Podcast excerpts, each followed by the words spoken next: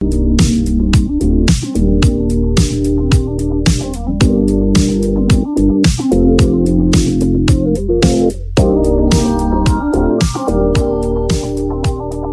gente! Hoje é dia de falar rematia e o episódio dessa semana veio de uma afirmação que nós recebemos pelo Instagram. Quando a gente abre caixinha de perguntas, a gente quer realmente que vocês participem, tá? Então a de hoje veio através de uma caixinha de perguntas. A afirmação diz o seguinte: No trabalho, geralmente somos pagos para resolver problemas temos que entender isso. Então a gente acredita que esse questionamento ele fala sobre o nosso envolvimento emocional com os problemas do trabalho. Então hoje o nosso episódio ele vai tentar esclarecer melhor algumas coisas para que a gente não gaste a nossa energia com aquilo que não é nosso, com aquilo que não nos diz respeito. Como entender que o meu trabalho é o meu trabalho, tá? Então, bora lá. Um ponto importantíssimo, né? Nós passamos muitos anos da nossa vida trabalhando. A gente passa muitas horas do nosso dia no trabalho. Então, a gente precisa entender e, e, ter o trabalho como um fardo mais leve, assim, sabe? Porque o trabalho é necessário, o trabalho nos dá subsistência, ele nos dá oportunidade, nos dá relacionamento e beleza. É, a gente precisa resolver problemas? Precisa. Mas talvez a gente nasceu para isso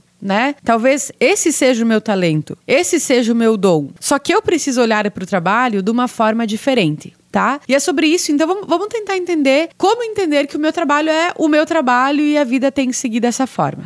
O Vitalitá Cabelo e Estética é parceiro do Fala Rematia. Ser cliente do Vitalitá Cabelo e Estética é sinônimo de satisfação. Profissionais incríveis, produtos de qualidade, inovações constantes e tudo sempre sendo preparado para uma experiência positiva. Quem é cliente Vitalitá não vê o dia da sua hora chegar. Elas cuidam de você dos pés à cabeça. Nós amamos e indicamos sempre. Siga o Vitalitá também no Instagram, arroba Vitalitá Cabelo e estética. Se o chefe não entende dos problemas da empresa, o que fazer? Esse é um grande desafio, né? Porque a gente percebe assim, ó. Por isso que eu falo tanto de feedback quando eu trabalho com empresas. O que, que é o feedback? O feedback é uma ferramenta que nos oportuniza mostrar coisas que a gente está vendo e que talvez as outras pessoas não enxergam. É, só que nem todo mundo tem assim a humildade de ouvir um feedback relacionado àquilo que sempre fez ou aquilo que está fazendo, né? E geralmente quando a gente vai falar com o nosso chefe, geralmente, mas sempre existem exceções. E eu espero que as exceções sejam maiores do que a normalidade, tá? O chefe, ele pode pensar assim: quem que é essa pessoa para vir falar comigo? Nesse momento, eu perco uma grande oportunidade de às vezes encontrar a solução para algo que eu sozinho não estou vendo. Mas o chefe não não escuta, olha, sinceramente, o que eu faria, eu não faria nada. Porque se o meu chefe não é aberto a feedbacks, é, pode ser que lá na frente ele vá observar que tudo aquilo que a gente tentou falar fazia sentido, mas, eventualmente, pela arrogância do não, quem manda aqui sou eu, a pessoa não enxerga aquilo, e o problema vai ser dele, entendeu? Então, às vezes, a gente precisa também entender até que ponto a gente pode ultrapassar o limite da, do outro, sabe? Se o meu chefe não enxerga, quem somos somos nós para tentar mostrar o tempo inteiro, né? Eu acredito que sim, que seja válido uma tentativa, talvez duas até três. Mas se a gente percebe uma inflexibilidade e um, uma pessoa extremamente fechada, eu seguiria fazendo o meu melhor, mas nem sempre, talvez, sei lá, gastaria minha energia para fazer alguém entender o que não quer entender. E, enfim, esse é um ponto assim que ele é importante que a gente percebe muito assim, a ausência de humildade na hora de ouvir aquilo que às vezes as pessoas que estão no dia a dia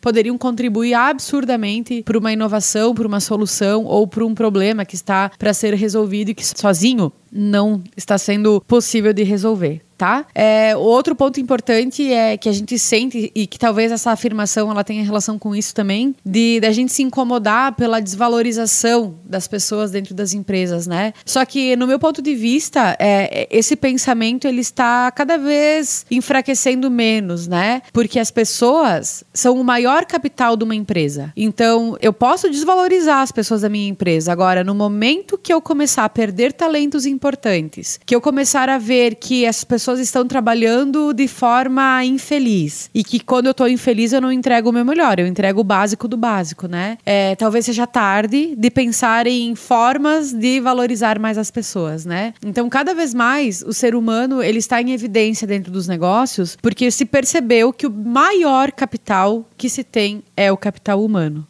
tá? Então é importante a gente observar isso e entender que o relacionamento com as pessoas precisa ser cada vez mais evidenciado, melhorado e dado oportunidade, voz e vez. Agora é uma observação que eu quero que a gente faça, tá? Como é que você lida com cobranças? Tem pessoas que são mais abertas e tem pessoas que se sentem um pouco mais acuadas com a cobrança. Agora, é extremamente importante a gente entender que a cobrança ela é benéfica, tá? A cobrança ela é necessária porque eventualmente a gente fica sem norte dentro de uma empresa, por exemplo. Então, a cobrança ela faz a gente entender aonde a gente precisa melhorar e até onde a gente pode ir. Se eu lido mal com a cobrança, é importante a gente fazer alguns exercícios também de inteligência emocional, é, que é a nossa a nossa autoconsciência, que é a nossa nossa autoavaliação e perceber aonde que pega essa cobrança, sabe? É, porque a gente não pode deixar com que uma cobrança da vida profissional afete a nossa saúde emocional. Então, às vezes, é entender, beleza, é, eu tô aqui para fazer isso, é, eu preciso ouvir isso, sabe? E também, nesse ponto, é o que eu falei do chefe, né? É, nós, enquanto pessoas que estamos atuando nas empresas, termos também a humildade de entender que, por mais que a gente esteja fazendo o nosso melhor, às vezes o nosso melhor não é o que as pessoas estão esperando, né? Então, também estar aberto a feedbacks, a pontos de melhoria que vão fazer com que a gente consiga de fato entender que o meu trabalho é o meu trabalho tá? Então, é, a gente precisa encontrar sentido no trabalho. E a gente precisa, para encontrar sentido, a gente tem que estar aberto a também perceber aonde que eu posso melhorar e evoluir enquanto ser humano, tá?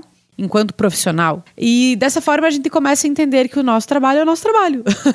Sabe? É algo bem, bem importante, assim, que a forma que a gente faz as coisas é importante para o desenvolvimento de um todo, né? Que nós somos uma peça fundamental para a empresa. E quando eu penso que eu sou uma peça fundamental, não é para pensar, nossa, sou insubstituível, não é? Mas aquilo que eu faço, de que forma que está fazendo a diferença dentro dos negócios, né? Tem uma ferramenta que eu gosto muito que ela diz assim: o que a empresa perderia se você não existisse? O que, ela perderia se você não existisse? E eu já ouvi muitas vezes, Rê, ninguém é insubstituível. Eu sei. Só que o que a empresa perderia se você não existisse? Quais são as maiores habilidades que você tem? De que forma você coloca essas habilidades para resultados profissionais? De 0 a 10, o quanto hoje essas habilidades estão de fato sendo usadas? Porque de nada adianta eu saber e não colocar em prática. E aí, é, quando a gente começa a observar isso, a gente começa a entender a nossa autorresponsabilidade, compreendendo que o meu trabalho é o meu trabalho e que ali eu posso fazer a diferença se eu quiser. Então, o que a empresa perderia se você não existisse? Ao final, a gente começa a perceber assim que ela perderia muitas vezes uma pessoa determinada, animada, competente, que gosta de buscar novidades, enfim. Só que até a gente não fazer esse questionamento, a gente pode estar vivendo no automático novamente, porque é muito simples a gente cair nesse ponto do automático, né? E não está entregando o nosso melhor. Em contrapartida, está esperando um reconhecimento que talvez não vai vir se a gente continuar fazendo a mesma coisa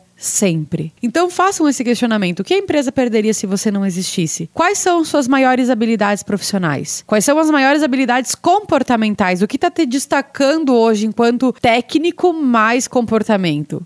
Tá? Além disso, quais são as habilidades que precisam ser desenvolvidas? Porque num mundo de tantas mudanças, meu Deus, é um mês e outro a gente tem que estar desenvolvendo uma coisa nova, né? E ao final, responda essa pergunta: o que a empresa perderia se eu não existisse? Tá? Eu tenho certeza que vai fazer bastante sentido para a gente. Quando a gente encontrar essa resposta, nós vamos nos ver profissionais diferentes. E aí esse reconhecimento ele começa da gente e depois ele pode ser externado através de ações diferentes que a gente faça no nosso trabalho, né? E para finalizar o nosso episódio, a gente tá falando de como entender tecnicamente que o nosso trabalho é o nosso trabalho e de consequentemente não levar tanto ao pé da letra algumas situações a ponto de nos adoecer mentalmente e emocionalmente, né? E aí um ponto extremamente importante é da gente uh, entender que o trabalho é uma parte da nossa vida. E o que, que isso significa? Que eu não posso todos os dias levar o trabalho, o problema do meu trabalho para casa tá? Porque os filhos, né, não tem nada a ver com isso, o relacionamento não tem nada a ver com isso, e aí a gente perde qualidade nos outros relacionamentos, tá? Então eu acredito que o maior desafio que a gente tem é de racionalizar e entender que não é só trabalho, que o trabalho é uma parte da nossa vida e eu não posso levar ele para todos os lugares que eu for, porque aí fica complicado. Eu não tenho tempo de qualidade com aquelas pessoas que eu amo, eu não consigo curtir uma festa com os meus amigos, eu não consigo curtir um nada comigo mesma, né? Porque eu só tô pensando em trabalhar. Então esse é um ponto importante, tá? Lembrando, trabalho é uma parte da nossa vida e não é o todo. E aí, dessa forma, a gente começa a separar e a gente começa a se permitir a mudar algumas coisas importantes, tá? Então, duas grandes é, sugestões de atividade aí para nós nos próximos dias. Primeiro ponto é: se tem algo hoje que incomoda com relação à falha de comunicação do seu chefe, procure uma forma de conversar com ele para mostrar o teu ponto de vista, né? Mas perceba, se ele é uma pessoa aberta, vale a pena. Caso contrário, avalia tá? E outro ponto é buscar a resposta para a pergunta o que a empresa perderia se eu não existisse. Olhando para quem a gente é, olhando para as nossas habilidades e, e nos fortalecendo enquanto profissional. Que aí no momento que eu me fortaleço, eu consequentemente fortaleço as coisas que acontecem comigo também. Beleza, gente? Espero que tenha feito sentido, né? Foi uma afirmação bem filosófica que a gente recebeu aqui, é, mas é muito legal quando a gente tem essas interações, porque provavelmente esse era um assunto que estava incomodando essa pessoa, né? E a gente quer a participação de vocês. Então, venham com a gente, deem sugestões aqui pro Fala Rematia, que na medida do possível a gente vai respondendo e vai interagindo. Beleza? Um abraço e até a próxima semana.